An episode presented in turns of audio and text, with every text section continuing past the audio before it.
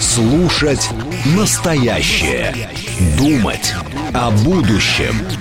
Знать прошлое. Самые актуальные и важные события в городе, стране и мире в информационной программе «Отбой». Ваше мнение очень важно для нас. Пожалуйста, оставайтесь на линии. «Отбой». Программа предназначена для слушателей старше 16 лет. 18.06 в Москве. Сегодня 7 июня, среда. Это радиостанция «Говорит Москва». В эфире программа «Отбой». Меня зовут Георгий Бабаян. Всем добрый вечер. Что-то я потерял, по-моему, свой телефон. Не могу найти. Ну и ладно, найдите мне, пожалуйста, кто-нибудь мой телефон. А, вот телефон, который вам точно не надо искать, так это наш эфир, но он всегда под рукой. Берете и набираете. 7373-94-8, код 495. Звоните, и мы с вами разговариваем здесь в эфире. Если хотите писать, то телеграм говорит МСК-бот к вашим услугам. Ну, либо смс-портал 925-48-94-8. Хотел э, прям продолжить. Я вот сейчас... Э, слушал эту беседу про Ельцин-центр, которая здесь была. И, а я как пропустил сегодня эту, эту новость и думаю, ну ничего себе, что мы добираемся до Ельцин-центра? Но я там еще не был. Я вообще не был в Екатеринбурге. И я очень хотел побывать в Ельцин-центре, потому что это у меня хобби такое, вот э, наблюдать за всей этой э, либеральной, как ее принято у нас называть, повесткой и смеяться над тем, какие они тезисы там выдвигают. И тут вдруг вот решили закрыть Ельцин-центр. Я хочу у вас в первую очередь спросить, а кто-нибудь был там вообще в Ельцин-центре? Если вы были, расскажите, пожалуйста, мне подробнее, как оно? Потому что когда ты смотришь вот тот самый мультик, э, который нашумел в свое время, который вы в том числе обсуждали сейчас здесь с Юрием Буткиным э, и с уважаемыми нашими гостями. Когда ты смотришь что-то мультик, ну, сразу становится, ну, все понятно. Ну, просто предельно понятно, что это за организация. Открываешь сайт Ельцин-центра, становится еще понятнее. Вот просто, вот у меня тут я немножечко убежал, но вот на главную страницу мы выходим. Во-первых, весь сайт в сине-белых тонах. Синий и белый. Красного нет. Причем я, когда смотрел вот этот мультик, вот Иван Юрьевич спрашивает, что за мультик. Там, значит, а, часть экспозиции, как я понимаю, такая стартовая история. Я еще раз, я не был, но я видел его в интернете.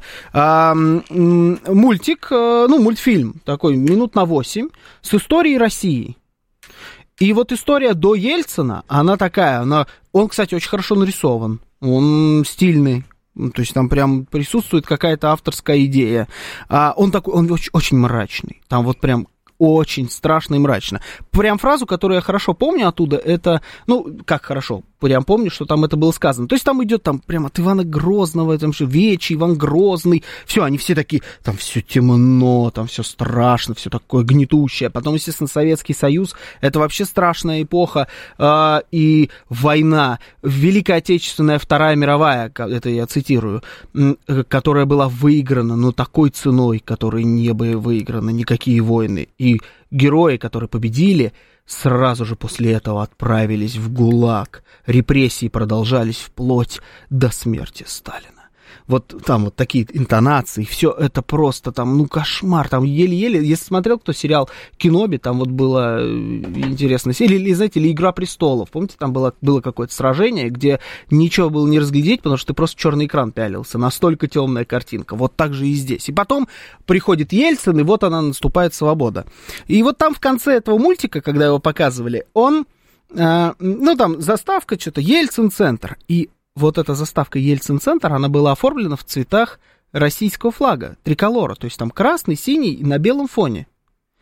Сейчас, еще раз, весь сайт Ельцин-центра, он сине-белый. Я не знаю, это совпадение, или не совпадение? Я в такие совпадения не верю. Я не слежу, естественно, за сайтом Ельцин-центра. Я не знаю, когда он таким стал. Может, он таким был всегда, но не думаю. Но, тем не менее, это просто факт. И вот вы заходите, вот прям главная страница, ельцин.ру называется. И первое, что вы видите, ближайшее, ближайшие события, лекция. Вячеслав Шмыров, я не знаю, кто такой Вячеслав Шмыров, но дальше вот интересно. Режиссеры и режиссерки. Э, а это мы правда государством это финансируем, да? Отличный какой музей. Ладно, хорошо.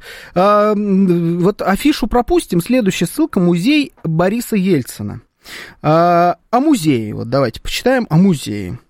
А, значит, э, идея организовать экспозицию принадлежит известному российскому режиссеру Павлу Лунгину. Ой, я не знаю, он вообще у нас иноагент или нет, но то, что человек высказывался абсолютно однозначно, это правда. Музей создан при участии агентства музейного проектирования Ральф Applebaum Associates Incorporated в скобочках США. Ой, да вы что, ты посмотрите-ка, а. И здесь вот есть последний, значит, это тут, значит, э, экспозиция музея «Лабиринт российской истории», наверное, там показывается тот самый мультфильм. А, день первый, мы ждем перемен, день второй, август, августовский путь, день третий, непопулярные меры, а, день четвертый, рождение Конституции, день пятый, голосуй или проиграешь. Кстати, оформлено все, блестяще. И вот те, э, те, те кадры из экспозиции, которые я видел, это тоже, это, ну, с точки зрения, если мы абстрагируемся от содержания, это очень, очень качественный музей. Вопрос только, что они там э, преподносят до, для посетителей музея. И вот, короче, последняя, значит, экспозиционная, видимо, зона называется «Зал свободы».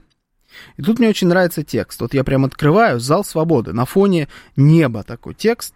Прям зачитаю вам, наверное, прям все. Этот зал центральный главный, получается, да, в музее первого президента России.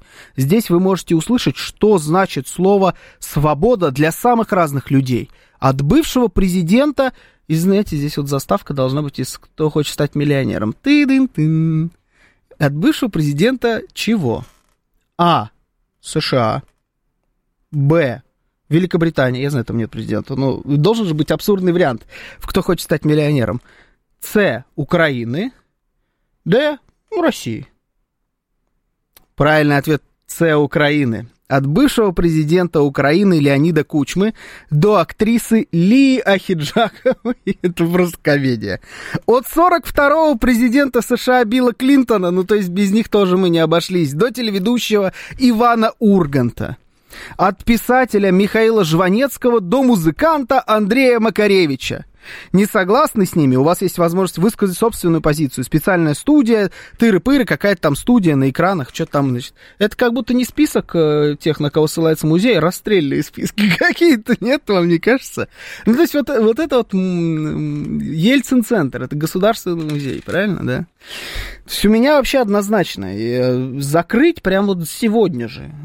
Закрыть, опечатать, и пусть стоит гниет. А вот эти все инициативы, что там переделать его, как-то переформатировать идеологию, мне кажется, это тоже закрыть. Потому что если вы э, ну, у вас есть музей бензинной техники, там, музей двигатель внутреннего сгорания, и вы берете и переделываете его в музей а, эко, эко-культуры и электрических двигателей, это уже другой музей. Это не смена идеологии.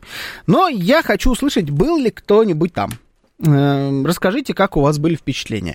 Вот э, есть звонки, давайте возьмем, вот прям по очереди буду. Слушаю вас, здравствуйте. Опа. А у нас был уже такой недавно. Давайте еще попробуем. Что-то у нас проблемы какие-то. Я слышал, дозванивались до Юрия. Здравствуйте. А, здравствуйте, Во. Э, Георгий, это Александр. Да, а, ваш постоянный слушатель. А, вы понимаете, вся проблема заключается в том, что это черный пиар.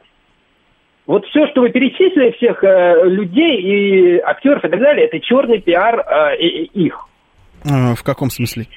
Кто Прямо, кого пиарит? Вот, а вы пиарите э, всех э, мыш, мыш, этих машинистов, хиджаковых э, и прочее, прочее, прочее. Может, не стоит, как вы считаете? Пиарить Может, Илью Ахиджакова? А вы не знаете, кто ну, такая да, Лия да, Меджи... да. Меджидовна Ахиджакова? Нет, я желаю, чтобы мы не, у нас не было образ врага э, э, от этих, на этих людей. Ну, Понимаете, э, нам вы... Это, конечно, хорошо. Это, конечно, хорошо. Но, понимаете, мир так устроен, что враги существуют. Но нам не нужно их каждый день рекламировать во всех, э, так называемых, утюгах. Понимаете, это черный пиар и, и образ врага. Что, чтобы вы в них не видели врага, их не надо пиарить. Да, да, да, да, да, их не а надо. Тогда же вы не увидите, вы лучше тогда не увидите врага.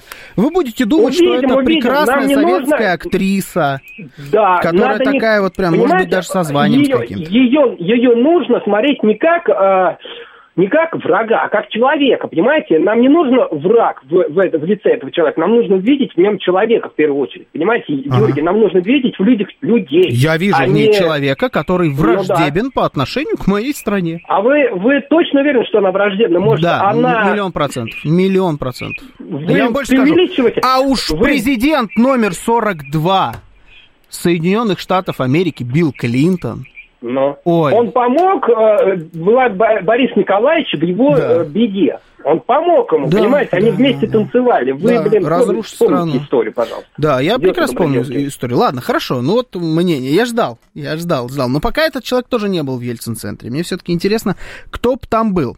Расскажите обязательно. Ельцин-центр закрывать нельзя, его нужно обложить другими центрами Сталина, Хрущева, Ленина, чтобы Ельцин-центр, э, чтобы Ельцин-центр за ними было не видно.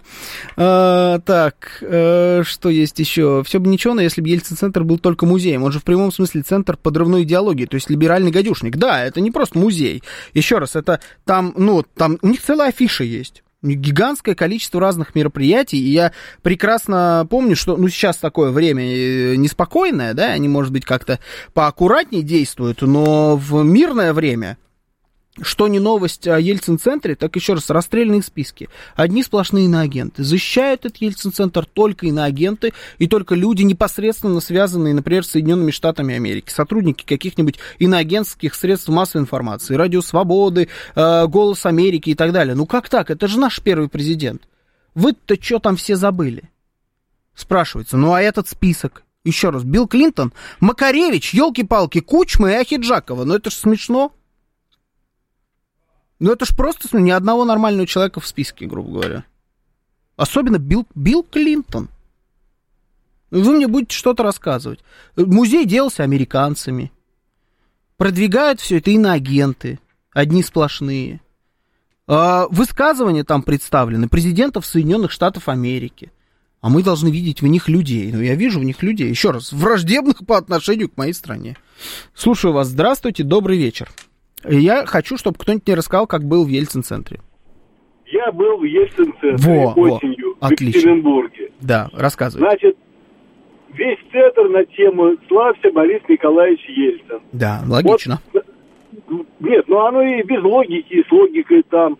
Вот он прямо из простой крестьянской семьи. Правда, дедушка имел там мешок мельниц это, на этом, э, в этой губернии. Вот, и сослали его.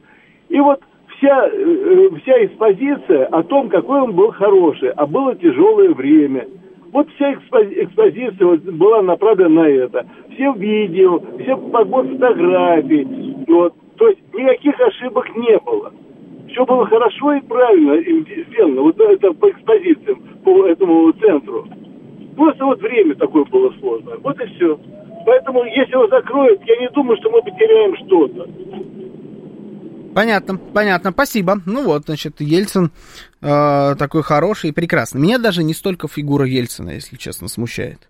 Есть ощущение, что э, Ельцин как фон во всем в этом. Как э, какой-то символ, но все самое интересное, оно происходит вокруг. И то, как сделан он, еще раз, он сделан на мировом уровне. Это действительно великолепно с точки зрения э, того, как преподносятся экспонаты, история и так далее. Вопрос только в том, с какой стороны ее преподносят. Вот и все. Но американцы умеют делать музеи. Это правда, они умеют это делать. Ну, вот они вам и сделали. Забабахали антироссийский э, музей. Э, переделаем в Путин-центр, пишет Джекпот. А вообще не кажется вам странным?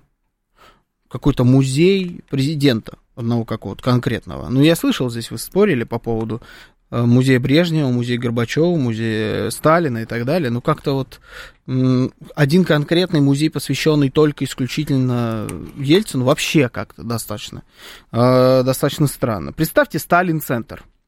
Начнется проблема с названием. Он же по, по бумагам Джугашвили. И, соответственно, что будет Сталин-центр или Джугашвили-центр? Второе. Жалуются, что там крутят мультик, восхваляющий Ельцина. Так там будет мультик, какие были тысячи, э, значит, э, тысячи лет власти царизма, рабства русского народа, и вдруг пришел непогрешимый Сталин и наказал всех негодяев, построил заводы, каналы, метро, и простой мужик э, начал жить как человек. Там, естественно, не будет ни про ГУЛАГ, ни про доносы, ни про то, что Сталин чалился по зонам. То, то же самое будет. Неистовое восхваление какого-то конкретного правителя. Да, я еще раз говорю, это достаточно странно. выглядит. Но проблема Ельцин-центра даже не в восхвалении Ельцина, еще раз говорю, а в том, что вокруг происходит. Они в том же самом вот этом э, мультике, да, они вам рассказывают о том, какая унылая, грустная, ужасная, трагичная была история у России, где нет вообще секунды, чтобы улыбнуться. Везде всегда все было плохо. Мы войну выиграли, но это ужасно было, потому что мы как, какую цену заплатили. Ну, то есть победа, это же светлое слово, но нет, оно даже это было грустным. Вся история древней там какой-то Руси, вечи не вечи, это тоже, ну это просто мрак. Это вообще не люди все были. Советская, там очень хороший кадр, тоже помню, там стоит Брежнев посреди полей Хрущева. Хрущев, кстати, единственный, кто там плюс-минус хоть как-то, ну, то есть вот он пришел после Сталина, там уточняется, он не был светлым пятном, но хоть как-то разрушил, значит, э, это культ личности. Вообще все, что про э, сталинскую эпоху говорится, это про репрессии и культ личности. Вот там прям два, два таких вот маркера. А потом стоит Брежнев посреди поля, и камера так красиво, очень кинематографично уходит под прямым углом наверх, и вокруг него все поля становятся черными, выжженными. И вот и пришел Брежнев, и эта эпоха зовется застой. И вот она так вверх, и Брежнев остается стоять посреди черного полотнища. А потом Горбачев на каком-то там, значит, штука такая с бабой вот этой большим шаром рушит э, Берлинскую стену, ломает какие-то руками, клетки разжимает, потому что он так, значит, рушит не свободу. Ну, слушай, карикатура. Ну, это реально просто карикатура. А, а гидка карикатура. Мне нужен... А, так, убежала. Э, Виталий Филипп, пришлите еще раз. Георгий, здрасте, 386 пишет. Это должен быть музей времени, где великие умы того времени видели и понимали, как Ельцин просто разруш...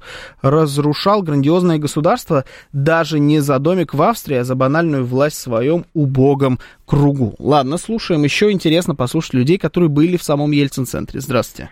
Да, здравствуйте, Георгий Добродок на Ленин, спасибо за эфир. Здравствуйте. А, да, был в семнадцатом году. Угу. А, собственно, во-первых, э, из положительных впечатлений, скажу честно, их э, всего три. Да. А, пер, первое – это 24-я «Волга», достаточно хорошо сохранившаяся внутри Да. самого Ельцин-центра. А, второе – это фонтан, э, безумно красивый, э, и, значит, летом помогающий освежиться рядом с Ельцин-центром. И третье – это безумно красивый вид э, в ночное время, э, собственно, преимущественно в летнее, подсветка, вот это вот все дела. То есть молодежь селфится только так.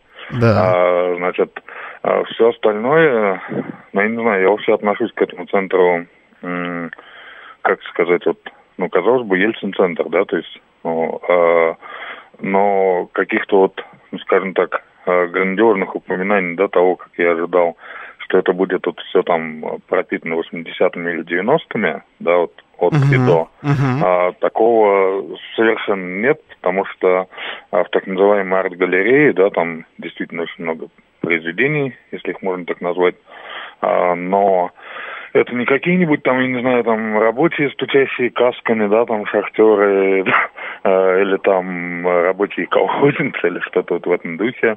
Это вот именно современное, то есть а, как вот вы сказали, там режиссеры и режиссерки, да, там Да-да-да. а, такой элемент. Вот, э, видимо, писали, ну, не знаю, там художники, художницы современной большей эпохи, которые о Ельцине, наверное, я не знаю, слышали они вообще о нем или нет.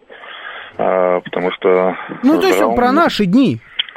Он, На это деятельность на самом направленная деле- в настоящее. На самом деле про наши дни, да, и я вот, ну, э, вообще считаю, что вот на идее самого, да, создания Ельцин-центра, если не ошибаюсь, он там в 15 по-моему, или в 14 году был создан, но мне кажется, слишком рано, потому что роль подобных личностей в истории, какой бы она ни была, да, если она есть, э, ее там следует э, размышлять о ней увековечивать или не увековечивать в каких-то центрах лет, ну, я думаю, через 40-50 после окончания, не там через 20, даже меньше 20, Мгм. как это произошло с э, Ельцин-центром. Потому что вот э, силясь я вспомнить, да, знаю много и бываю часто в Германии, э, силясь я вспомнить э, что-нибудь э, про там человека с именем Адольф, да, какие-то Адольф-центры там и так далее, или там про Хонекера,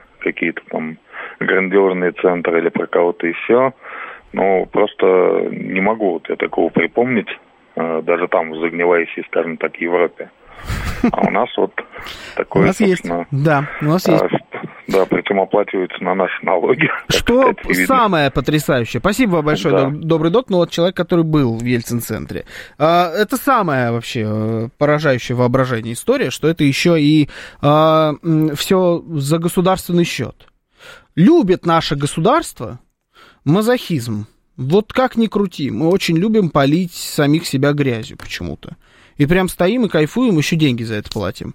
А, ведь это не только Ельцин-центр. Мы так и за радиостанции там платили, какие-нибудь телеканалы, эксперты. У нас куча этих людей, которые сейчас сидят по Израилям в основном, занимались благоустройством каких-нибудь там уголочков Москвы, тоже очень даже за наши деньги. Ну, любим мы такие вещи. Ну, что поделать, слушайте. У всех, у всех свои а, э, фетиши, как сказал бы Евгений Фомина, фетиши. А, так, нет просто много предателей в стране, пишет дядя Вася.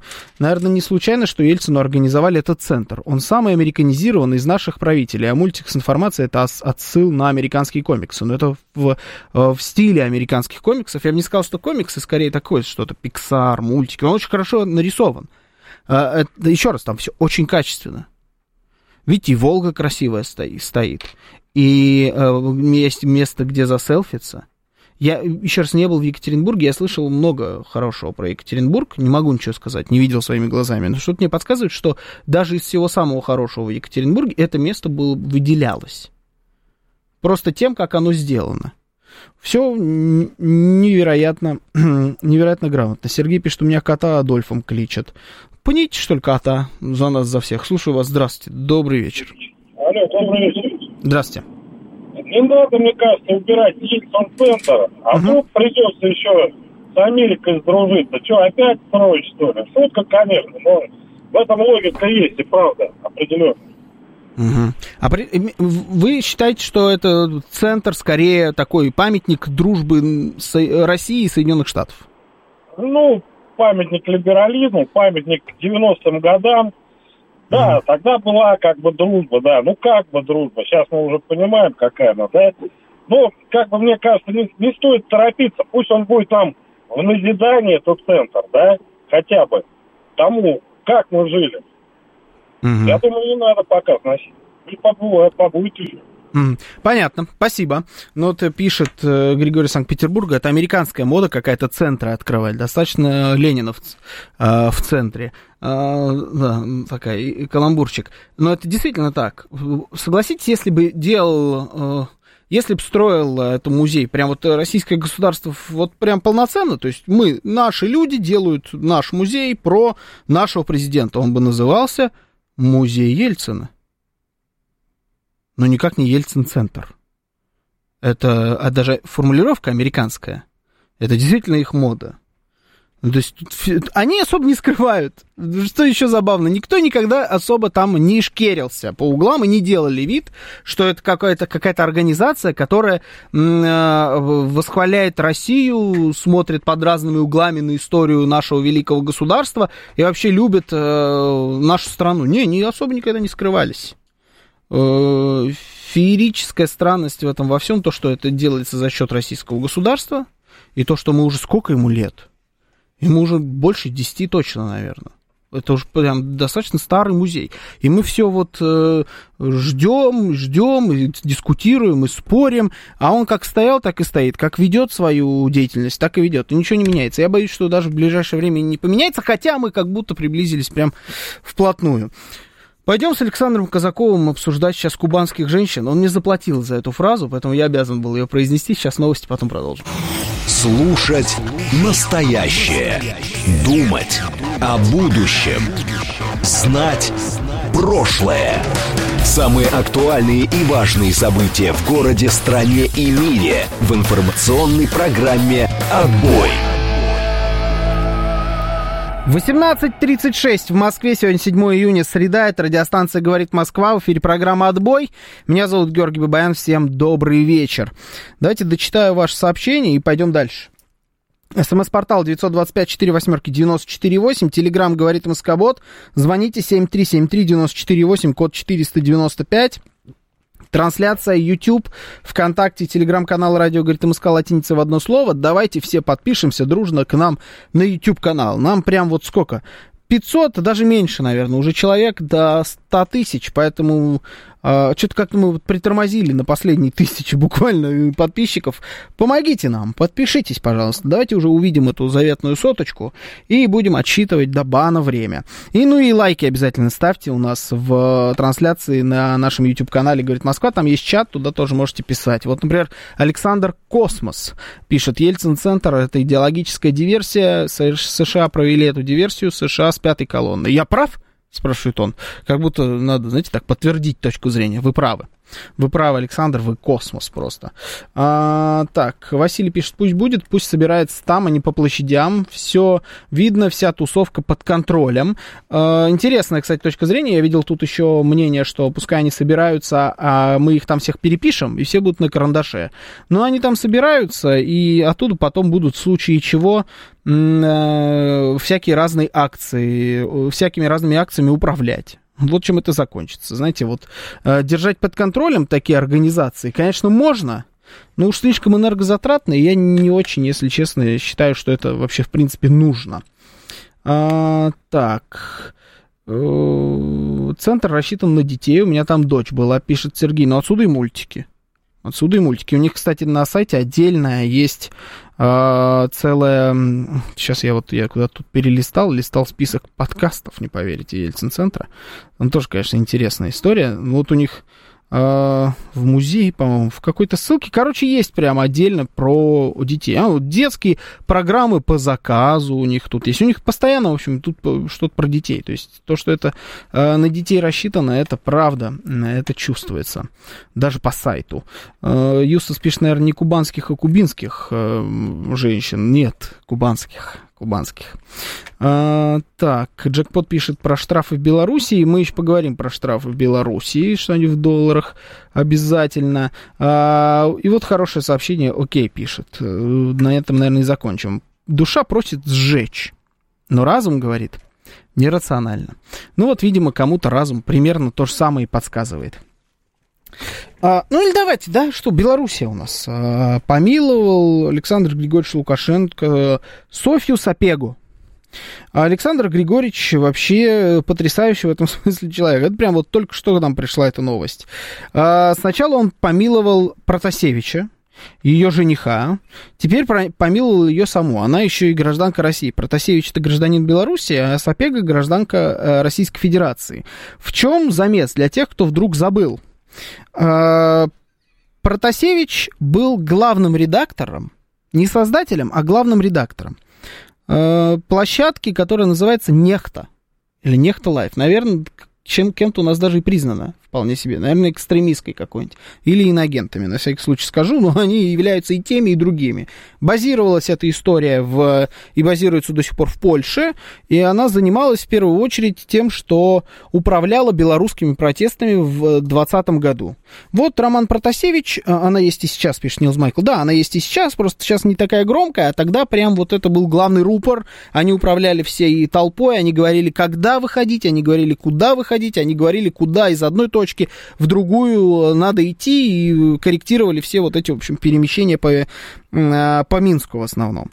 Э, значит, Роман Протасевич был главным редактором этой истории. У него вообще богатая история. Он успел и э, в АТО поучаствовать на стороне Украины, потом переехал вот туда, в Польшу, участвовал против значит, Александра Григорьевича в этих средствах массовой информации, а его невеста Соня Сапега была автором телеграм-канала Черная книга Беларуси, по-моему, так это называлась история. Чем этот канал занимался? Он занимался выкладыванием личных данных, в основном силовиков, но не только силовиков, всех, кто так или иначе причастен, по их мнению, к тоталитарному режиму Лукашенко и призывал к всяким разным расправам над этими людьми.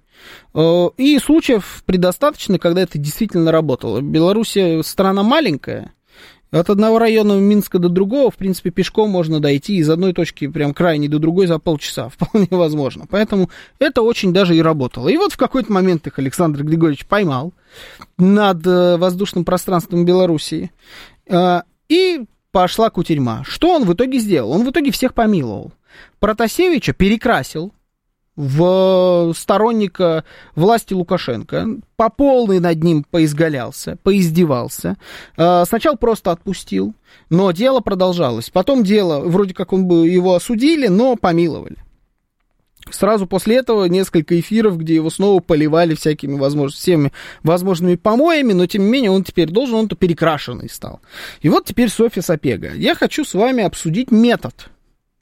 Мне очень интересно, вот вы такую историю вообще поддерживаете, когда ты ловишь врага своего.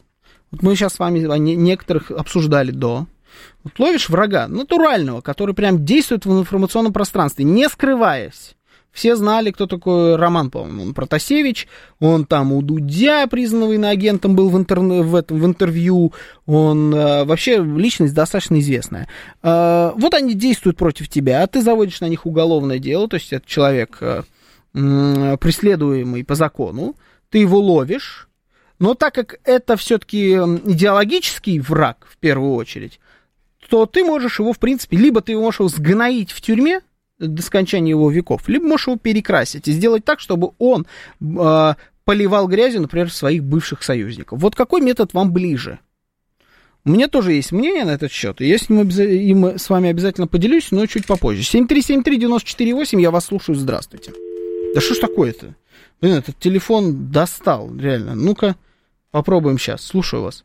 Здравствуйте. Вот, Вы знаете, это на самом деле очень интересный метод. Угу. С одной стороны, ведь э, само по себе наказание, вот тюремный срок, он же не носит... Э, главная его цель-то не наказать же, а исправить. Да.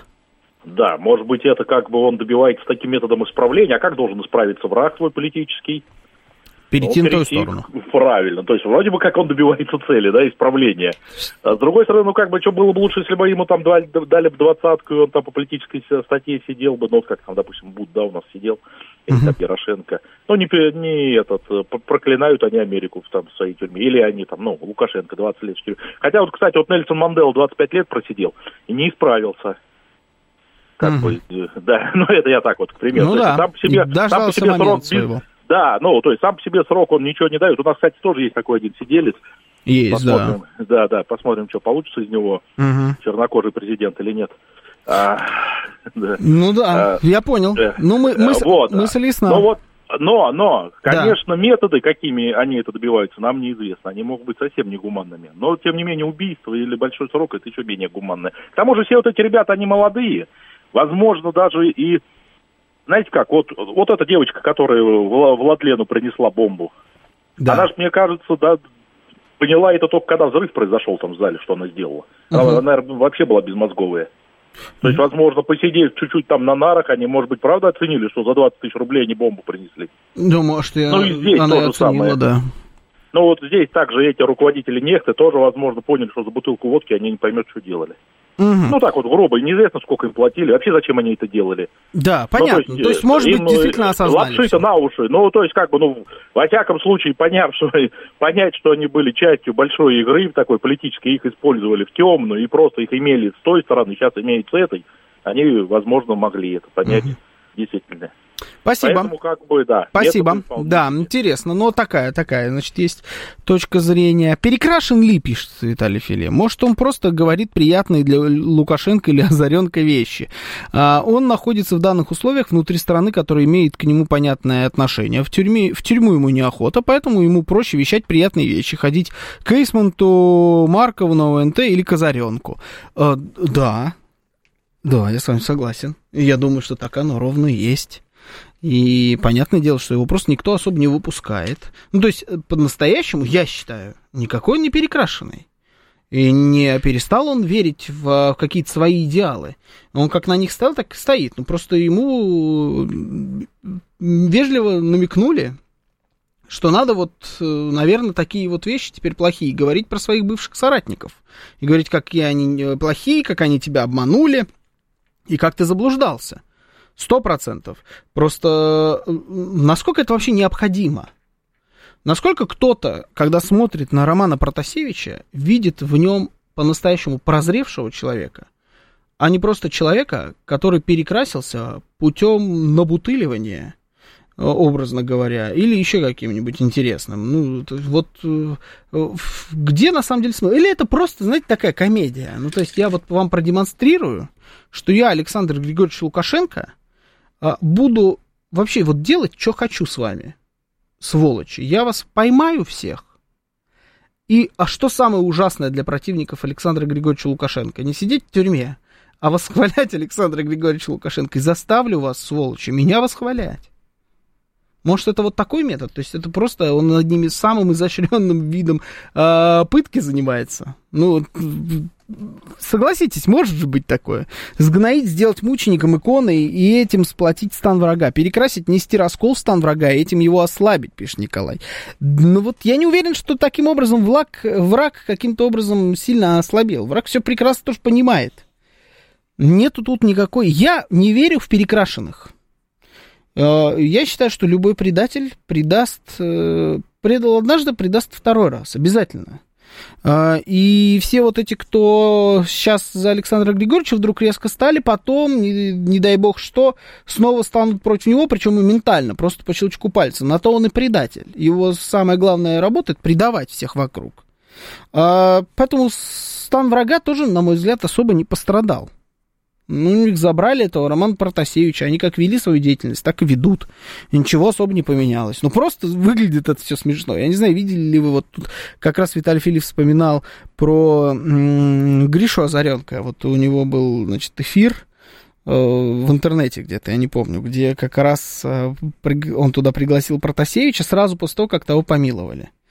Но это была чистой воды публичная, э, публичная казнь пытка, издевательствами, э, всякими аналогиями, унижением.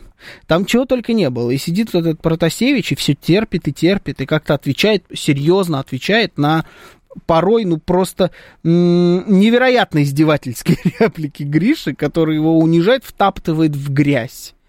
Причем в первую очередь за то, что он предал своих. Говорит, мало того, что ты родину, матушку, Беларусь нашу родную предал, ты еще и предал тех, с кем ты ее предавал. Да ты вообще, значит, э, грязь под ногтями, а не человек. Я сейчас практически цитирую. Ну, э, для чего это просто? Ну, вот такой метод избрал Александр Григорьевич. Может, нам надо перенимать опыт, как вам кажется? Слушаю вас. Здравствуйте. Добрый вечер, вы в эфире. Алло, здравствуйте, усомнившийся Макаров. Здравствуйте. Знаете, вы их так уверенно врагами протестовавших называете, а я просто вижу людей, которые придерживались иной точки зрения. Я не про протестовавших, я про нехту говорил Кстати, сейчас. я скажу. Да, ну вы не скажу, вы меня, ну вы перевираете мои слова. Я не Но про протестовавших вы их называете говорю. врагами этих людей. Тех, кто это- курировал эту историю, те, кто этих, этим всем руководил, да. Я не про людей Я просто говорю. считаю так, если люди придерживаются другой точки зрения, Да. нужно с ними входить в дискуссии и их убеждать, Да. а не встречать, простите, пулями, не встречать кулаками, не встречать будь- э, дубинками, что делали так называемые правоохранительные органы Беларуси. Да, пулями там встречали кого-то. Я не называю это Беларусь, я все-таки предпочитаю русский язык.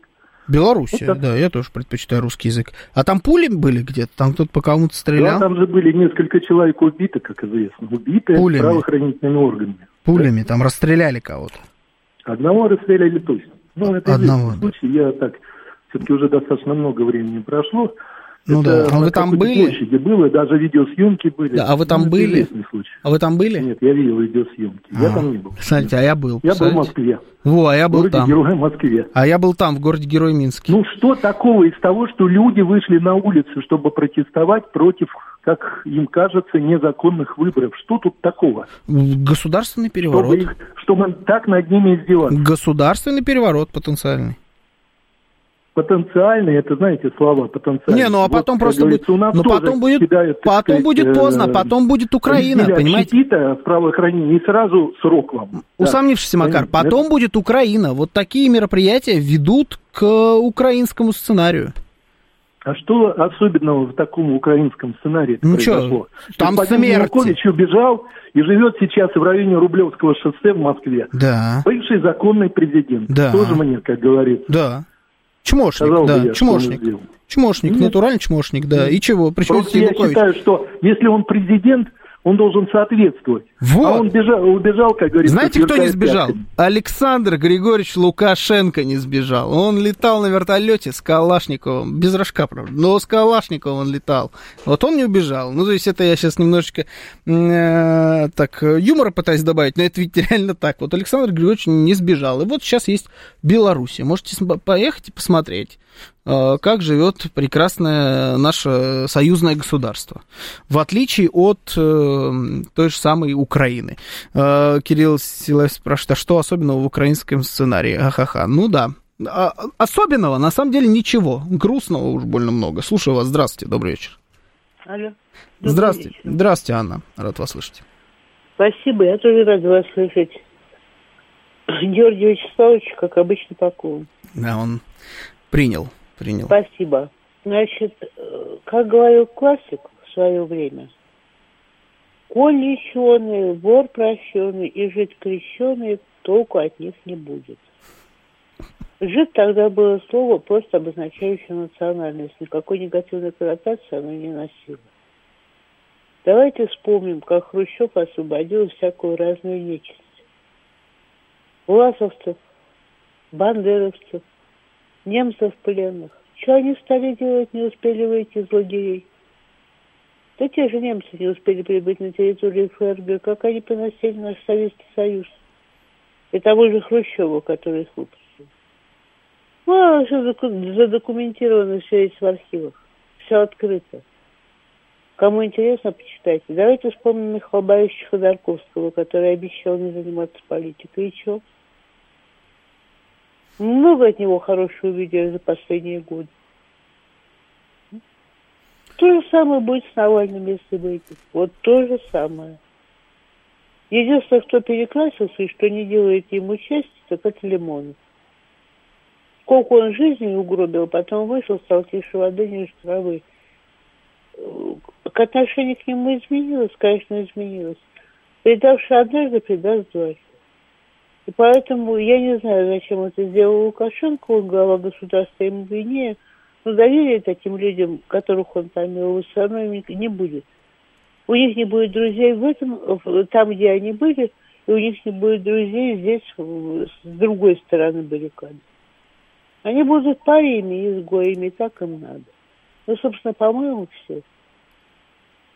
Спасибо, спасибо, Анна. Ну вот э, хорошо было про Ходорковска.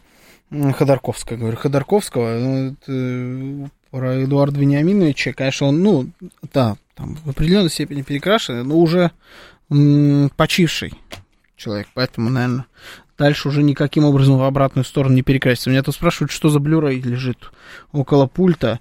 Честно, я вообще не знаю, что это такое. Дракула и куклы.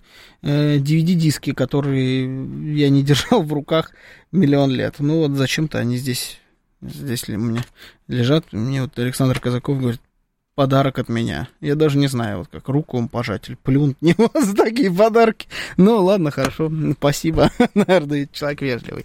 Спасибо за подарок. Так, вот тут хорошее сообщение. Белорус пишет. Никем они не руководили, люди сами выходили, а занимались они типа вашего Навального. Э, Так, никем они не руководили. Они занимались типа вашего Навального, люди сами выходили. Что вы имеете в виду вообще? О чем это сообщение? И они никем не руководили, но при этом они типа нашего Навального. Э, Кто они в итоге, эти люди? Ам, так, ох, если Беркут э, выстр- э, выстрелил Майдан с пулями и танками, может, и СВО бы и не было. Вон Китай задавил зародыши, и вот великая страна. Если Беркут, да, не было бы. Не было. Ну, мы не знаем, как бы повернулась бы история, но она повернулась уж точно не э, в ту сторону, в которую вот мы видим сейчас. Если бы президент Украины на тот момент был бы нормальным президентом, а не... Да, ну, слушай, я уже плохо и так про него сказал. Он расплатился своей публичной политической смертью на веки вечные. С тех пор больше о Януковиче никто никак и не слышал. Он фигура никакущий где-то там в Ростове или в Москве. Наверняка, в принципе, живет себе спокойно и богато, но при этом больше никому абсолютно не нужен. Э, так, они были нужны ради информации. Информацию выжили, отпустили на радость народа, пишет Джекпот. Но не совсем отпустили, понимаете? То есть э, информацию, то, что из них выжили, это сто процентов, это я уверен. Но вот отпустили, это неподходящее слово. Я не знаю, что тут будет сейчас с Сапега, она еще раз, она гражданин России. Э, вот, а этого ее бывшего никто не отпускал. Он там в ежовых рукавицах батьки сидит и говорит то, что надо. Так, а зачем он после всех оперативных дел признаний... А, а зачем он после всех оперативных дел признаний? Он все рассказал. Зачем ему сидеть мученика и себя представлять? Абсолютно верно поступили. Так выезда не дадут, будет сидеть в стране, пишет Василий. Ну, если он будет так вот под контролем, ну, наверное, да, почему нет? Такое интересное шоу странное из этого всего устроили. А, Нилс Майкл пишет, Георгий, вы еще забываете, что помилованный Протасевич дал показания против Сапеги. Метод Лукашенко, думаю. Да, это хорошая, кстати, а, деталь. Это правда. То есть они заставили, получается, жениха на невесту еще на свои показания дать. Мало того, что свадьбу расстроили, он уже там и другую какую-то бабу себе умудрился найти за это за все время. По-моему, даже поженился.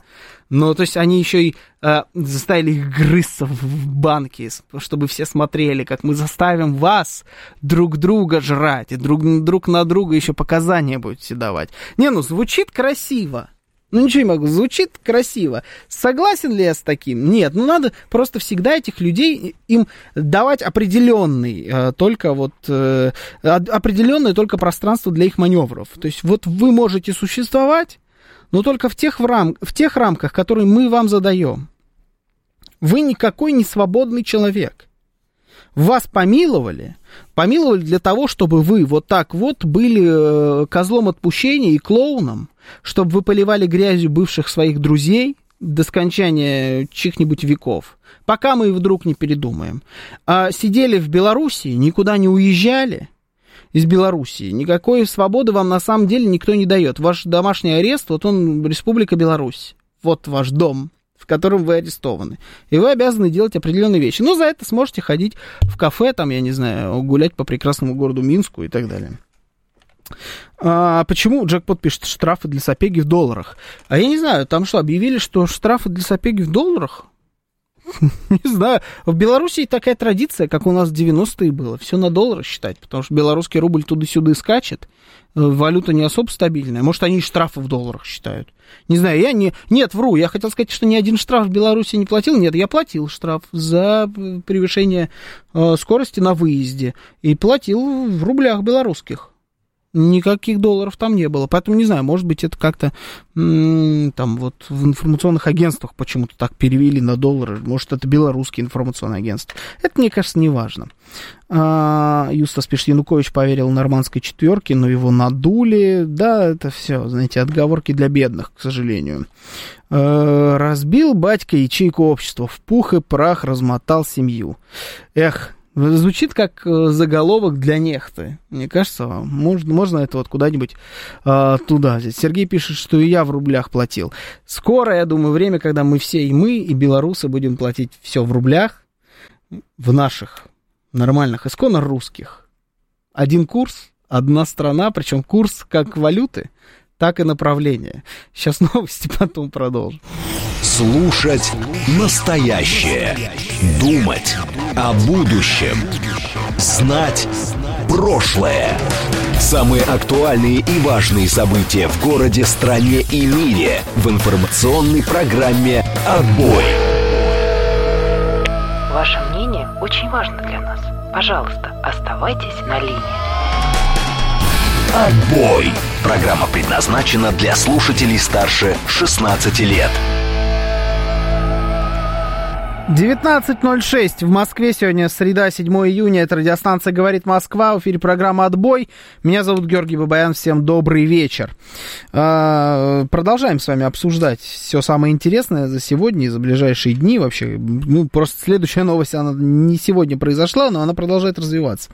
Обязательно поговорим. Я имею в виду, конечно, подрыв ГЭС и все вот это, все прочее. СМС-портал 925 4 восьмерки 948. Телеграмм говорит МСК-бот. Звоните 7373 948, код 495. Также идет прямая трансляция. YouTube, ВКонтакте.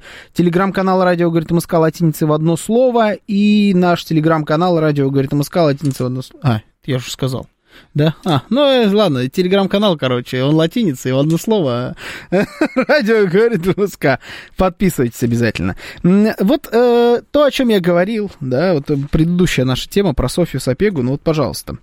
Глава СПЧ порадовался за помилование Софьи Сапеги. Надеюсь, урок извлечен.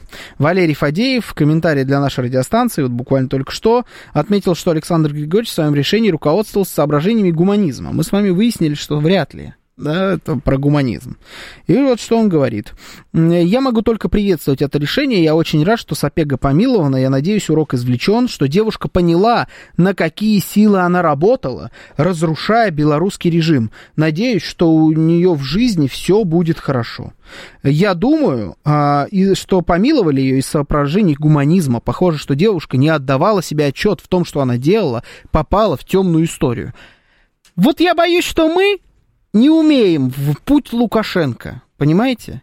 Если Александр Григорьевич помиловал э, этого Протасевича для того, чтобы издеваться над ним, измываться, уничтожать его во всех эфирах, делать так, чтобы он на всех стучал, чтобы он всех своих бывших друзей поливал дерьмом, то мы такие, Ой, Сонечка, ну заблуждалась ты, ну слава богу, тебя вытянули сейчас из этой темной истории. Ты просто девочка такая глупая, не туда попала, не в ту компанию и так далее. И сейчас, знаете, вот прям называется скринти. Софья Сапега приезжает в Россию, Софья Сапега оформляет загранпаспорт, Софья Сапега в Латвии, Софья Сапега поливает дерьмом Российскую Федерацию и Республику Беларусь. И в первую очередь Роман Протасевич Александр Григорьевич Лукашенко. Вот чувствую я, что закончится именно этим. Потому что, ну, есть ощущение, что мы сейчас возьмем куда-нибудь эту сапегу и, э, значит, куда-нибудь Казаренку. Кто у нас наш озаренок? Да нет у нас таких. Озаренок, он уникален. Вот э, куда-нибудь ее посадим и будем ее поливать. Или отдадим Лукашенко ее на растерзание. Нет. Приедет сейчас в Россию, все у нас уже все ее, там и губернаторы, и не губернаторы, все ее встретили, э, обнимают ее и говорят, какой Лукашенко на самом деле э, гуманист и какой он молодец. Мы вот в это не умеем. Мы почему-то в слове помилование не видим подтекстов. Для нас помилование, ну, значит, помилование прям вот полноценное. Все, простили, дурочка. Э, ну что ж ты. О, Виталий Филипп пишет, Сапег пойдет в Батраке к Соловьеву или Придыбайло. Я думаю, Придыбайло с удовольствием бы забрал ее э, себе в Батраке, но никто же ему даст э, ее забрать-то. Это была бы, поверьте мне, была бы пытка но, но ее, ее не отдадут. У Сапеги был штраф 167,5 тысяч зайчиков. Для удобства нашего восприятия перевели э, в почти 70 тысяч долларов. В наших рублях 4 миллиона 656 тысяч 500 рублей. О как. К Дудю она пойдет, который признан агентом. Ну да, ну согласитесь, есть ощущение, что мы-то отпустим. Мы прям, мы очень верим в людей. Я не знаю, на уровне государства в первую очередь. Я не знаю, как каждый из вас лично, но да, даже и каждый из нас лично. Мы вот э, обсуждали Ельцин-центр, нам звонили люди и говорили, что давай, надо сначала видеть в первую очередь в них во всех людей и не клеймить всех врагами. Мы очень верим в людей. Не хватает нам, конечно, жестокости. А, значит, давайте. А, подрыв а, гидроэлектростанции. Э, затоплено, Новая Каховка, еще огромное количество всяких э, мест регионов, все в основном по левому берегу. Украина говорит, что это сделали мы, уже трубит по полной программе все мировые средства массовой информации моментально, прям как по щелчку. Тоже обвинили в этом Россию, гуманитарная катастрофа, в которой виновата Россия и так далее. Сделали вид, что не было никаких обстрелов хаймерсами, которыми гордились украинцы разного разлива, от э, официальных лиц до просто э, крикунов в соцсетях, публиковали везде и вся. Сделали вид, что этого не было. Все, значит, это Россия, матушка, злобная страна, орки, Мордор, вот это все они, значит, самые настоящие сволочи, ублюдки. Мы говорим, что это взорвали, естественно, что взорвала это украинская сторона, она давно это хотела сделать, вот она это и сделала. Все это утыкается в несколько вопросов. Ну, сразу начали искать, кому выгодно. И натыкаются, что на самом деле как будто невыгодно никому. То есть минусы есть как для одной стороны, так и для другой. Минусов для России я вижу больше если честно. Там приводятся и оборонительные редуты, которые, скорее всего, смыло, по крайней мере, какой-то их процент, и э, вода для Крыма приводится в минус, э, и потенциальное наступление назад на Херсон приводится в минус России, и вообще это на нашей территории, которая под контролем России, и это вот, грубо говоря, наш теперь геморрой. Для Украины там тоже определенное количество минусов, но вот зато больше минусов у России. Мне хочется ваше мнение услышать, как вам кажется, вот вообще, в принципе, для чего это было сделано? Вот э, подорвали гидроэлектростанцию. С точки зрения вот каких-то действий здесь и сейчас, как будто особо военного смысла в этом во всем нет. Ни для одной стороны, ни для другой стороны. По крайней мере, я их вот сколько пытался найти, читая разных экспертов, трактовки, версии, очевидных каких-то плюсов в этом во всем с точки зрения войны я не вижу ни для кого. Здесь и сейчас.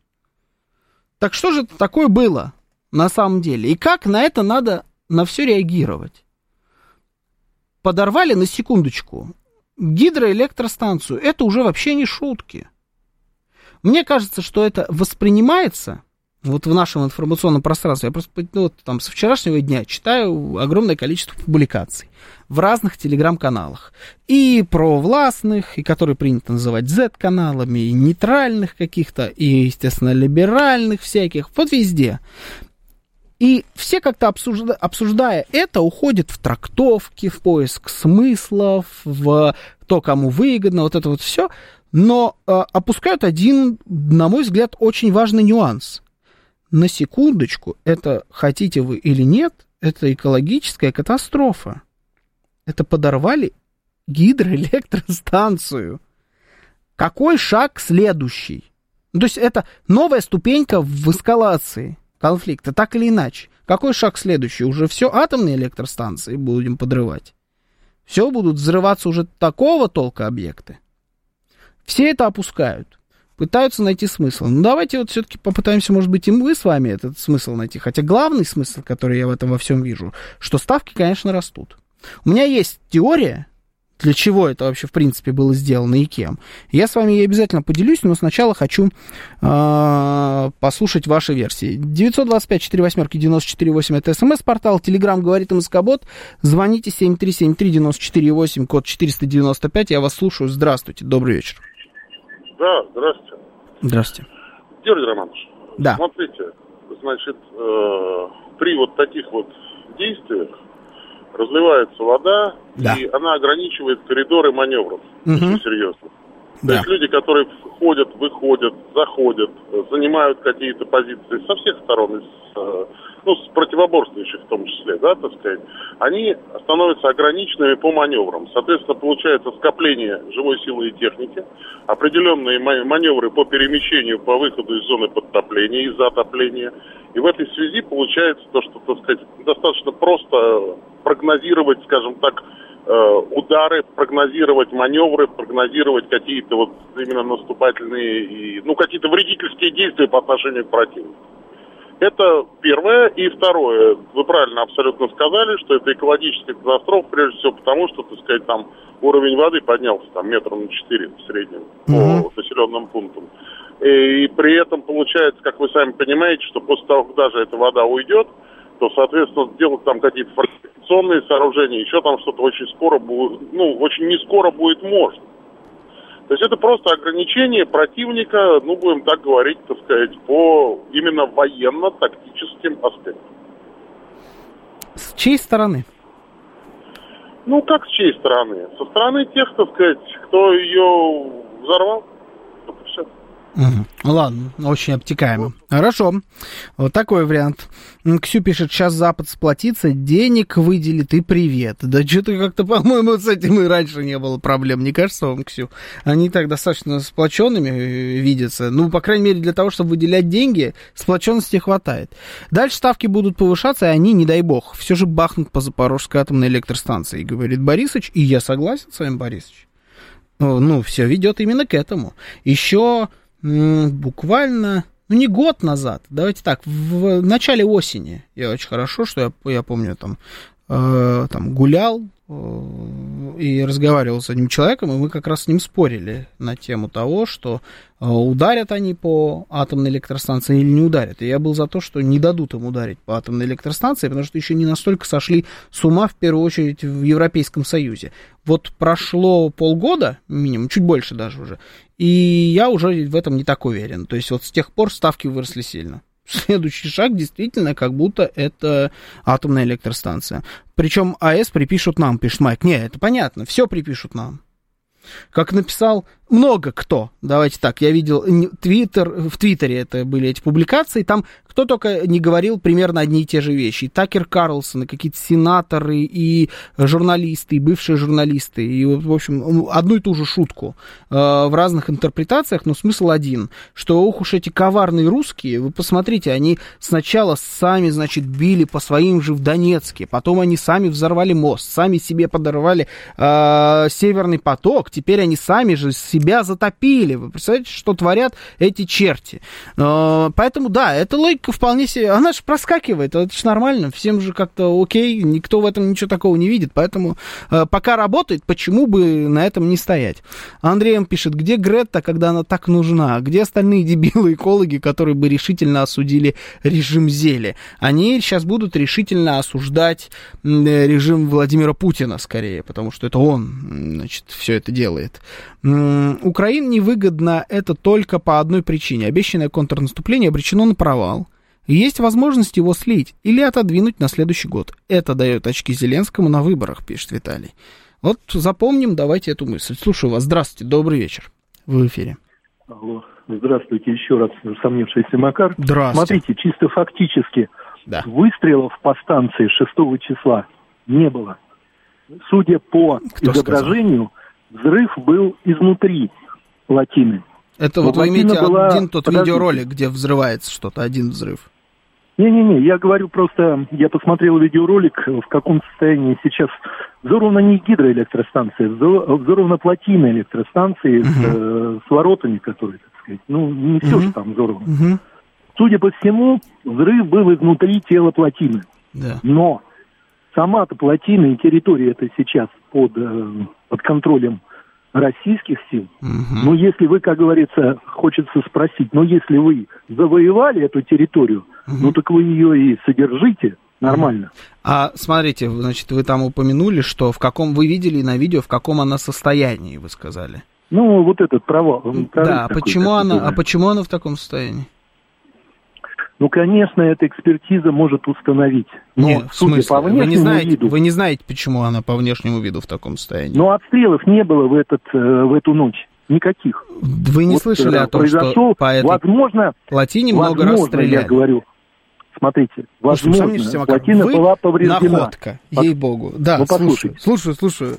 Получаю искреннее удовольствие. Возможно, да. плотина была повреждена да. эм, э, раньше, эм, раньше. Ну так кто, кто захватил плотину, должен был предпринять меры, чтобы ее укрепить? Да, да. Ну, ага. ну а если она рухнула? Ну почему сразу украинцы-то в этом виноваты? Может, потому что они ее обстреляли, и она пришла в такое состояние? Э, обстреливали, скажем так, стреляли а, со пульками. всех сторон. Пулька. А, со всех Нет, сторон. Я говорю, что Мы... стреляли то обе стороны, как известно. По плотине. Что там делают наши войска, у меня вот вопрос.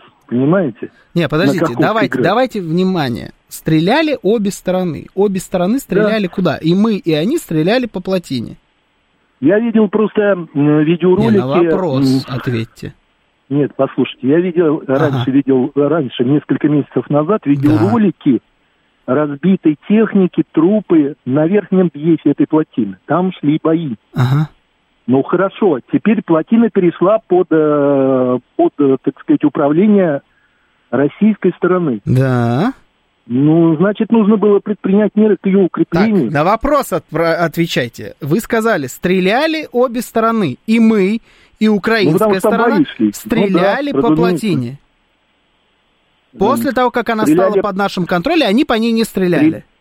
Стреляли по ценам, по целям на Ой, на плотине. Дело в том, что в верхней части, послушайте, в верхней да. части Пьефа там идет дорога. Да. На дороге там была военная техника. Да. Стреляли это по военной Вы технике. Вы ничего не слышали об обстрелах этой плотины уже это в тот момент, когда она была под контролем э, российских войск? Методичном обстреле а. плотины. Вы ничего не слышали? Вот это, вот это я, честно говоря, не слышу. А, Нет. ну тогда ладно. Нет, тогда все, кстати, становится понятным. Спасибо вам. Вот я, я прям, знаете, слушаю и наблюдаю тут за комментариями. Не очень вам нравится усомнившийся Макар. Осипов мне делает так. Ара! Выключаю уже! Э, вот так вот такие действия, движения делать. Слушайте, а я удовольствие получаю. Ну, такое же надо тоже услышать. Это... М- уникальная на самом деле способность. Я действительно ценю такой талант. А, вот смотреть и не видеть. Вот ты смотришь на что-то, на красный круг, и ты говоришь, это белая стена, она квадратная, вообще не, не, не видя вот этого красного круга. Ну, то есть он даже не слышал ничего, ни про какие обстрелы а, этой Каховской ГЭС. А тот видеоролик, о котором идет речь, где взрыв изнутри, Э, я думаю, что мы сейчас будем говорить об одном и том же видеоролике. Я там вижу прилет, если честно. Но меня не впечатляет этот ролик. Мне не кажется, что он вообще, в принципе, репрезентативен с какой-либо стороны. Хотелось бы увидеть еще хоть что-то. А, Ксю пишет, как ремонт производить, если по ремонтной бригаде, бригаде стреляют регулярно, не давая ремонтировать эту ГЭС. А, но этого не видят люди, которые не хотят это увидеть цените таланты некоторых людей, относитесь к ним с пониманием. Они не, не видят не потому, что они слепые, а потому что они хотят быть слепыми. И убедить себя в этом, это в определенной степени даже очень круто. Наша уникальная способность уверенно говорить о своей позиции и верить в то, что знают по верхам. Ну, это да, это много у кого есть. Тут надо, тут надо признать. Так, ищите мотивы преступления. Шерлок Холмс. Кому выгодно, тот и подорвал. Э, а вот кому выгодно, пишет Сергей Чаплыгин. Вот тут и самый интересный вопрос. Когда мы упираемся в вопрос, кому выгодно. Еще раз, смотрим на э, последствия гуманитарной катастрофы.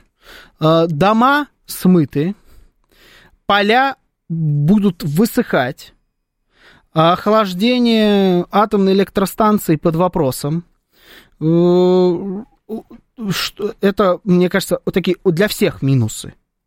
Как для украинской стороны, так и для российской, потому что, э, ну вот, кто там, грубо говоря, и будет владеть этой территорией, то для того это и минусы. А кто будет владеть территорией, которая на данный момент называется государством Украина, пока еще вопрос открытый, да?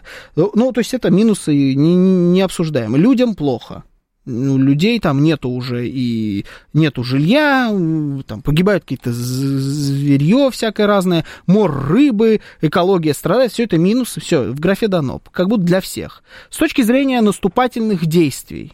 Наступательные действия в месте разлива реки сильно под вопросом с любой из сторон. Э, наши оборонительные редуты, если уже говорим про какие-то моменты чисто вот э, где плюсы, где минусы для Украины и для, для России. Для России минусы. Наши оборонительные редуты потенциально сметены. Э, нам наступать на этих участках еще раз будет тяжело. И в основном затопило левый берег, Крым без воды потенциально. Для Украины тоже наступательные действия. Это поля, которые под их контролем, они будут осушены ну, как-то вот больше я особо минусов не вижу. Но что, если мы не туда вообще с вами смотрим? И, потому что здесь не кажется очевидным, что вот такое надо творить для приобретения вот этих ничтожных по сравнению с масштабом катастрофы плюсов с любой стороны, что с российской, что с украинской. А что, если мы не туда копаем? На мой взгляд, вот Виталий, Виталий по-моему, да, нам писал это сообщение, я с ним э, согласен практически по всем пунктам. Я считаю, что, э, естественно, э, подрыв э, Каховск, Каховская же она называется, гидроэлектростанции, часть ее там дамбы, плотины, произвела украинская армия, которая хотела это сделать еще давно, планомерно обстреливая эту дамбу. Обстрелы не прекращались практически вообще. А, они довели ее до такого состояния, что, в принципе, нужно было вот только, знаете, немножко как эм, доминошки, когда ставят вот так в ряд. Уже просто один раз толкнуть, и все посыпется. Это они сделали, это они обстреливали эту дамбу. А э, это сделала украинская армия для того, чтобы сделать то, что они умеют лучше всего. Две вещи. Не забываем, у кого какие козыри в рукавах. Две вещи, которые лучше всего умеет делать украинская армия. Первое. Проводить информационные атаки, смещать э, фокус с одного чего-то на другое, событие с одного события на другое. И второе, творить теракты. Террористическими методами смещать фокус. Это если мы объединяем. Что произошло? У нас сейчас все сидят и ждут обещанного контрнаступления. Я больше скажу, оно вроде как даже и пошло по сообщениям с фронтов, контрнаступление началось. И оно проваливается, оно захлебывается, не успев начавшись. Везде, где они не вступали в, вот в такое полномасштабное сражение с нашими войсками, они везде были откинуты. Э, сообщают о потерях э, огромных с их стороны и не очень больших с нашей стороны. Ну, то есть контрнаступление захлебывается. Э, они не смогли его отсрочить до осени, потому что осенью, еще раз, дедлайн, осенью все, осенью уже нельзя. Там уже нужно дать какой-то результат. Их туда толкают, они в итоге в него пошли, самолетов им не дали. Оно у них проваливается, нужно смещать фокус. Смещаем фокус на экологическую катастрофу. Все, теперь самое главное, это не потенциальное контрнаступление, которое оказалось пшиком, или может потенциально оказаться вообще глобальным пшиком, которое вообще лучше бы не проводить. А то, что теперь мы не можем это проводить, потому что вы посмотрите, какое что тут случилось, вообще здесь экологическая катастрофа. Вот и все. Э, вспомните хотя бы одну из подобных акций подрыва чего-либо. Давайте там э, теракты, которые, в рамках которых убивали людей, там, в том числе в Санкт-Петербурге. Я про Владлена Татарского говорю. Подрыв Крымского моста давайте вспомним. А, обстрелы атомной электростанции. С точки зрения военного искусства, военной тактики, это имело какой-то смысл? Нет. Это никаким образом не продвигало военные действия. Это террористический метод для того, чтобы смещать фокус и для того, чтобы сеять панику. Ну, чем это действие отличается от всего этого? Просто это глобальней. Это ставка выше. Но извините, тут уже пан либо пропал. Здесь контрнаступление, от которого зависит будущее всех поставок всего, что только можно себе представить, от денег до оружия э, на Украину. Ради этого можно и устроить экологическую катастрофу. Вопрос в том, смогут ли они сместить этот фокус в глазах тех, кто оплачивает все эти террористические истории? Но вот это вот я не уверен, потому что считать, что американцы дебилы прям совсем закончены и не понимают, что с ними творят, я не уверен. А, так, на Ченчорк уже собирают подписи россиян под требованием к Киеву начать уже контрнаступ. Смешно. А, они же сами а, им говорят так делать. Вот зачем так говорят, непонятно. Это не ведет к победе над Российской Федерацией. На мой взгляд, все очевидно, потери с той стороны чудовищные, успехов на поле боя нет, вот и идут по фирменной схеме диверсии, ну и террор населения. Да, ровно это оно и, и есть. Победа в информационном пространстве. На данный момент эта победа заключается в том, что никто не говорит о том, как провально идут в попытке контрнаступления украинские войска, зато все говорят о том, что там экологическая катастрофа из-за подрыва э, гидроэлектростанции. Вот и все. Сейчас новости, потом продолжим. Слушать настоящее. Думать о будущем. Знать прошлое. Самые актуальные и важные события в городе, стране и мире в информационной программе «Отбой». 19.36 в Москве, сегодня 7 июня, среда, это радиостанция «Говорит Москва», в эфире программа «Отбой», меня зовут Георгий Бабаян, всем добрый вечер.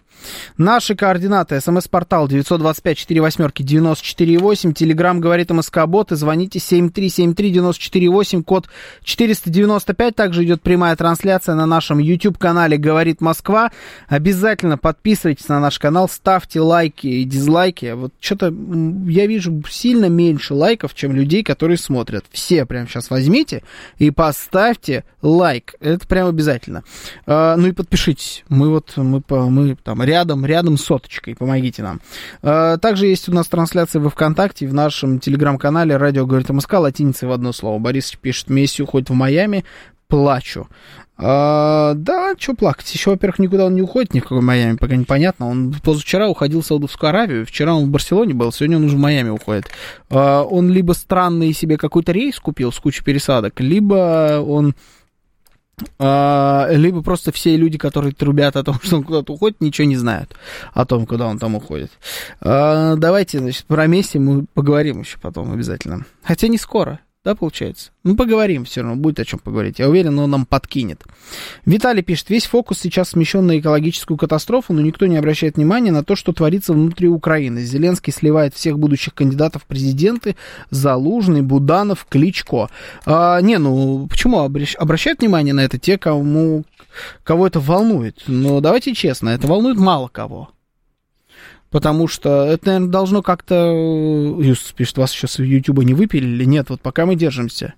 И, и моя ставка, что нас выпилят после того, как мы 100 тысяч там добудем. Поэтому помогите, пожалуйста, нам проверить. Подпишитесь на наш канал. А, я, я думаю, что это в первую очередь должно волновать, конечно, жителей Украины, которым там приходится под этой, под всей властью жить.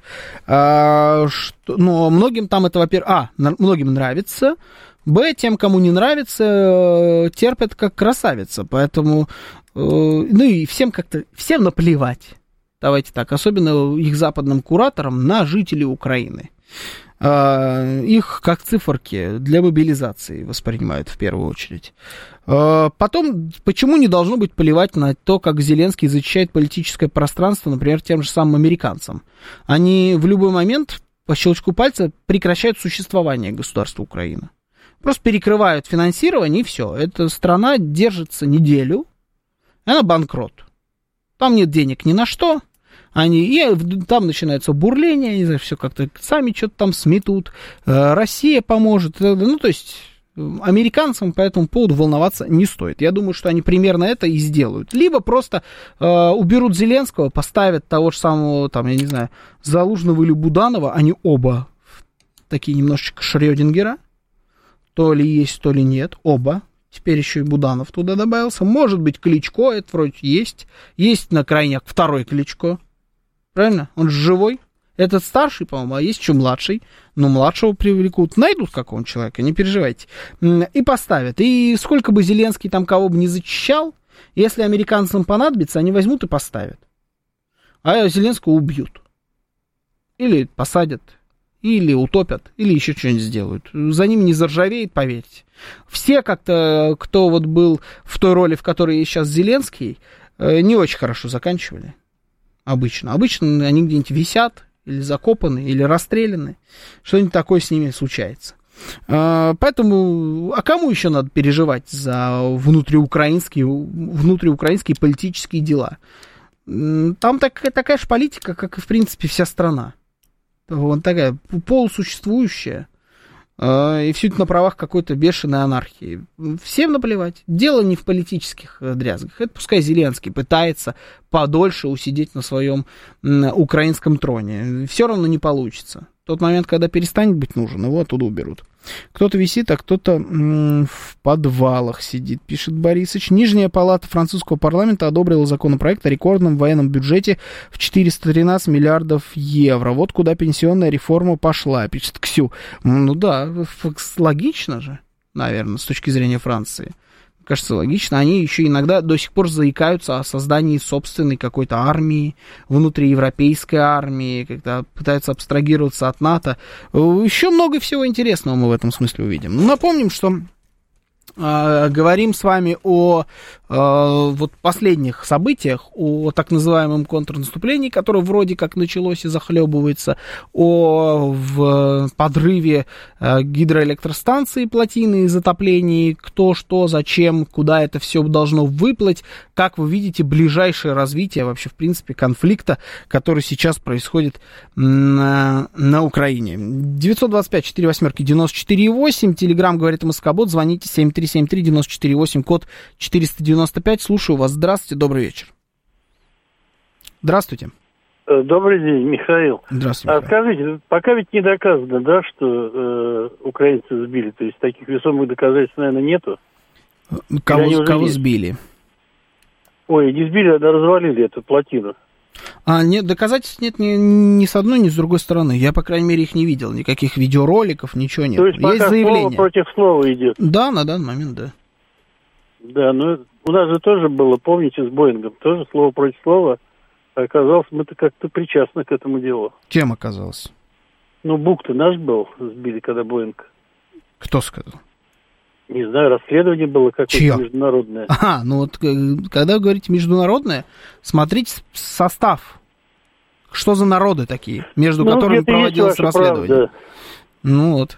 Ладно, ну и мысль я понял, хорошо. Завтра просто они там что-нибудь уже, по-моему, подали в какой-то международный уголовный суд, там, и вот вся эта история, они завтра тоже скажут, вам тоже скажут, что это международное. Между какими народами, сразу хочется спросить, происходит все это обсуждение?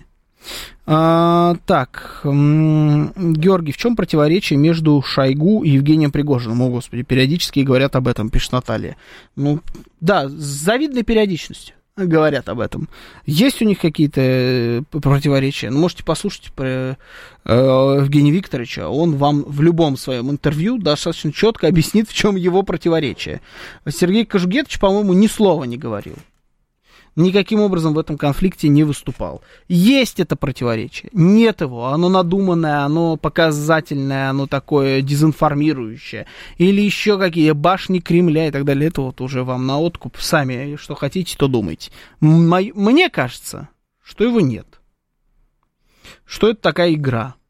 Странная, своеобразная, но игра. Ну, мы умеем странное и своеобразное. Но, может, они так и хотели не проиграть на поле боя, а утонуть в контрнаступе, пишет Борисович. А, утопить, скорее, гипотетический контрнаступ вот в этой информационной волне, связанной с э, гидроэлектростанцией. Вот такой вот каламбурный ответ я вам дам. Я думаю, что да. Я думаю, что именно это они и хотели. Просто потому что, ну, почерк. Слушайте, всегда у, вс- у, у всех есть почерк. У, у них он ярко выраженный. Они умеют подавать информацию, там 95-й квартал, вся вот эта история, пиар, это они умеют. Вспомните эту историю, тогда очень многие над ней смеялись. Я, кстати, был тоже в их числе, кто смеялся над этим. Стамбульские переговоры. Помните, было такое? Стамбу, в Стамбуле были переговоры. И там, когда, значит, стороны делали заявление, э, разошлось очень хорошо видео, где Подоляк э, говорит своим же карманным каким-то журналистам, говорит, держите телефон не горизонтально, а вертикально, так лучше расходится по соцсетям. И такой улыбается, как будто речь идет не о, о военных действиях, а вот о чем-то там очень веселом, не знаю, Евровидении каком-то. Вот он говорит, держите телефон не горизонтально, а вертикально. И все такие, ха-ха, клоуны, а, вот а, что они там только им лишь бы в ТикТок видосики заливать. А это на самом деле то, что они делают профессиональнее всего. Они умеют работать с информацией. И так действительно расходится лучше по определенным соцсетям. Вот и все. Они умеют информацию, они умеют в подрывы. Ну, сходится же. Почерк. Почерк. Вот и все. А, и главное, они очень хорошо умеют обвинять нас в том, что мы сами все стреляем. Это у них получается уже на протяжении многих лет. Ну, вот он вам, пожалуйста, и почерк. Если, э, если это не ответ, то мне попытайтесь объяснить тогда, какую-нибудь другую логику в этом во всем. А, так, хохлы умеют больше всего нагадить, но, как всегда, нагадили себе в шаровары, пишет Григорий Санкт-Петербург. Так, может, и задача была нагадить себе в шаровары. Если представ... Можем же мы себе представить, что задача не провести контрнаступление, а постоянно говорить о том, что сейчас будет контрнаступление. Всем рассказывать о том, что сейчас будет контрнаступление. Потому что вот ровно до того самого момента, пока ты пойдешь в это контрнаступление, тебе поступают деньги. Тебе высылают бабки, тебе высылают технику, которую ты можешь перепродать на сером рынке где-то, там, каким-то террористам. Э, тебе, ты ездишь по разным э, европейским и не только столицам, общаешься с премьер-министрами и президентами, но это до того самого момента, пока ты пойдешь в это контрнаступление, пока ты находишься в стадии выпрашивания. А потом, после того, как ты сходишь в контрнаступление, ты можешь ведь там и облажаться, и вероятность очень велика, что ты облажаешься. И здесь уже могут ничего не прислать, и не будет больше денег, не будет оружия, которое ты можешь перепродать, а могут и тебя вообще замочить. Чисто теоретически. Так зачем тогда идти? Лучше же остаться на этой стадии. И продолжать выпрашивать и получать какие-то деньги. Вопрос только в том, сколько будут на это вестись ребята, которые эти деньги, оружие высылают. Вот и все. Сейчас я вас слушаю. Здравствуйте, добрый вечер. О, Вайс, Вайс, вас ждали. Сказали, у Вайса точно есть ответ. Слушаем вас, Вайс. Ну, ответ по поводу прогнозов. Ну, знаете, я с вами, Георгий, не согласен. Угу. На карте стоит многое. В любом случае помощь будет только нарастать. Швейцария уже э, внесла в том числе изменения в законопроект, который разрешает репатриирование, вернее, э, снабжение Украины в том числе тем оружием, которое она где-то использовала в других странах, через третьи страны, из э, оружия Швейцарии непосредственно снабжать ВСУшников. И Германия уже тоже согласилась не только обучать украинских пилотов, но и Шольц сказал, что э, рассматривает вопрос о снабжении эвками э, украинских ВВС. Но я думаю, что они уже обучаются, поэтому я думаю, к осени уже авиация будет поставлена в каких-то количествах, там эскадрили, там они рассчитывают 4 эскадрили, это 48 э, самолетов. Но на самом деле, вы понимаете, в прошлом году же был план, который рассекретили. 8 марта они должны были защитить э, бывшую Украину, территорию э, русских людей до наших границ России. И данное контрнаступление не удалось в, против на начальном этапе ЛНР, ДНР. Потом были опубликованы в прошлом году карты, когда они должны были дойти до Таганрога и до Ростова уже с ультимативной точки, э, с позиции непосредственно диктовать России э, э, план, так, не план, а так называемый э, капитуляцию, чтобы Россия капитулировала на условиях Запада и Киева. Это уже все обнародовано. По поводу вот этого террористического акта. Это действительно террористический акт. Я просто смотрю украинские стримы. Хохлы неоднократно да. говорили в прошлом годе еще, когда наша армия имела, развивала успехи после стамбульских переговоров, когда хохлы укрепили свои позиции да. от Киева по, по окружности до Херсона. Но, тем не менее, они предусматривали возможность разбить, наконец-таки, Херсонскую плотину в случае продвижения либо намерения российских войск продвигаться по тому плану, который намечен Генштабом. Они эту плотину постоянно обрабатывали. Естественно, в СМИ ежедневно, еженедельно об этом не говорили, потому что сейчас горячая фаза, которая продолжалась и до этого, идет по всем фронтам и на запорожском направлении в том числе. И два дня назад, когда хохлы сунулись пятью бригадами по семи направлениям в так называемый контрнаступ. Почему Данилов не говорит, что как бы еще не началось? Но потому что вот эти все попытки неоднократно не увенчались успехом. Да, а что они будут согласен. говорить? Это да. просто информационный тон. И, и такая же ситуация складывается уже второй год на реке Жеребец. Это западнее Макеевки уже, когда наши от Кременной, от Сватова действительно в ходе многомесячного наступления отодвинули хохлов, но там есть также и водохранилища в низовьях, гидротехнические сооружения, которых хохлы тоже могут подорвать и обстрелять хаймарсами, в том числе и другими высокоточными своими умными штучками, как обстреляли Антоновский мост. Александр Коц, когда наши войска там отступали, насчитал 142 две пробоины, которые не подлежал восстановлению, и повреждения от Хаймерсов и прочее, и трех семерок. И наши войска были вынуждены накрывать над, э, при отступлении Антоновский мост стальными тяжелыми листами. Потом, естественно, то, что уже там оставалось, они-то просто подорвали опоры, чтобы его вообще нельзя было восстановить. Естественно, мы почему-то ведем войну, надеясь, что хохлы и их хозяева будут играть с нами, да. их правил не будет. Вы просто, Георгий, не договорили, они ведут войну по-геббельцевски, по-геббельцевски в том числе в информационном плане. Что бы мы ни сделали, что бы они ни творили, в любом случае будет виноват Путин, Россия, российские войска. Естественно, они разлили, вот я сейчас быстренько скажу, разлили uh-huh. эту реку. Здесь, естественно, стратегические планы. Затормозить наши войска, которые, естественно, не будут просто так смотреть и просто отбиваться, никто в обороне не одерживает никогда победу, потому что, тем более, там э, сейчас огромная помощь оказывается со стороны наших войск местному населению. Правобережье тоже сейчас, э, там вода поднялась, э, за, затоплена на, на стороне хохлы, на стороне, на той стороне, где, где контролируют хохлы. Поэтому ситуация чреватая. И вот эти, естественно, вот эти скованные действия для наших войск на Херсон, в Херсонской области, естественно, мы не можем, например, ну, война это всегда маневр, перемещение войск, перемещение резервов.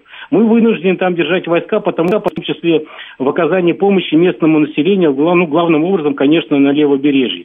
Поэтому хохлы действуют э, вполне планомерно. Но обо всем, что они говорят, они это воплощают в жизнь. Как и год назад говорили, что мы ударим по Белгородской области, и дальше ударим по Орлу. Все эти области от Брянска до Ростова наши, вплоть до Кубани. И что получилось через год, это произошло, потому что Белгородская область они считают своей. А две недели назад хохлы, на, вернее, главари Нацбатов, я говорил это Асафов, Укростримов вызывают к Зеленскому, естественно, чьей подачи.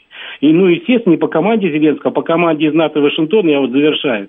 Они говорят, надо ударить по всей границе с Российской Федерацией, и в том да. числе от Луцка до ровно Коростень и до Чернигова, по всей границе Белоруссии ударить по российским войскам, где они сосредоточены и дислоцируются.